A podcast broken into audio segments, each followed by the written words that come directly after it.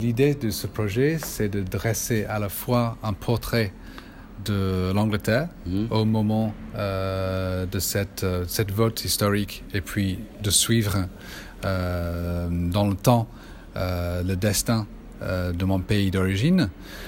Moi, je vis ici en France depuis une vingtaine d'années maintenant. Et comme beaucoup de monde, je croyais pas trop à ce qu'ils venaient de faire. Donc j'étais assez en train de étonné. s'annuler d'une certaine manière historiquement. Oh bah, on verra, hein. on, Enfin, verra cas, bien, ça traîne on grave, verra bien, hein. mais ça, ça, ça traîne, c'est sûr. Euh, c'est de, de regarder ça euh, et je le présente en même temps avec un livre euh, qui, qui était paru dans les années 50, en même temps que la création de l'Union, et qui dresse un autre portrait de l'Angleterre vu par les Français.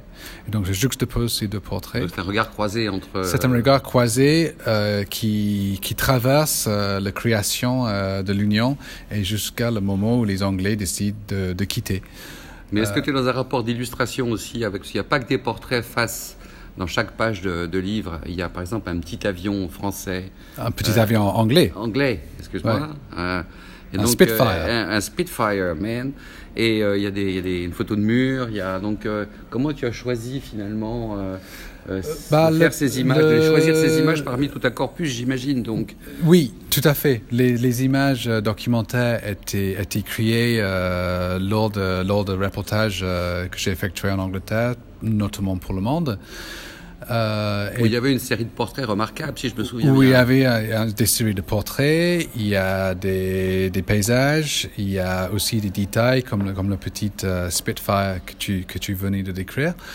Euh, et puis, en découvrant ce petit livre, Collection England, et en le lisant, on, on découvre beaucoup de résonance entre mes images, qui étaient fabriquées 65 ans plus tard, et les textes qui présentent euh, l'Angleterre à cette époque, Euh, notamment le Spitfire et toute cette idée de, de l'imagerie de guerre qui, qui était en partie la raison de créer l'Europe. C'était, c'était après, euh, après, euh, après la guerre.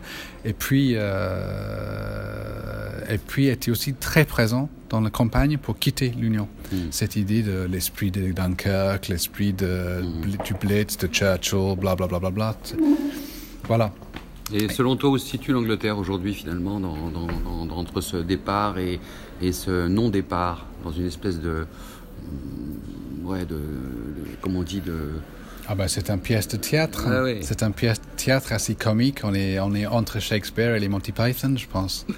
Et tu vas plus du côté des Monty Python ou Shakespeare? Ah, Je pense qu'il faut toujours rester du côté des Monty Python. Ouais. Il faut toujours rester un peu drôle. Ok.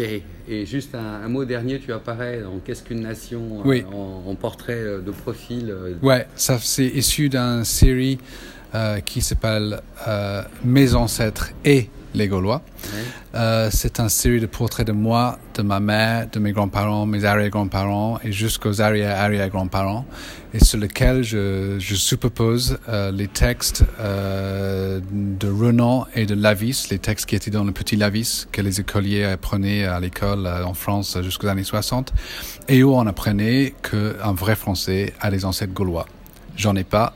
J'en avais a priori besoin pour devenir français et euh, j'ai réussi quand même à devenir français sans ancêtre gaulois. Ok. Merci, Ed. Merci à toi.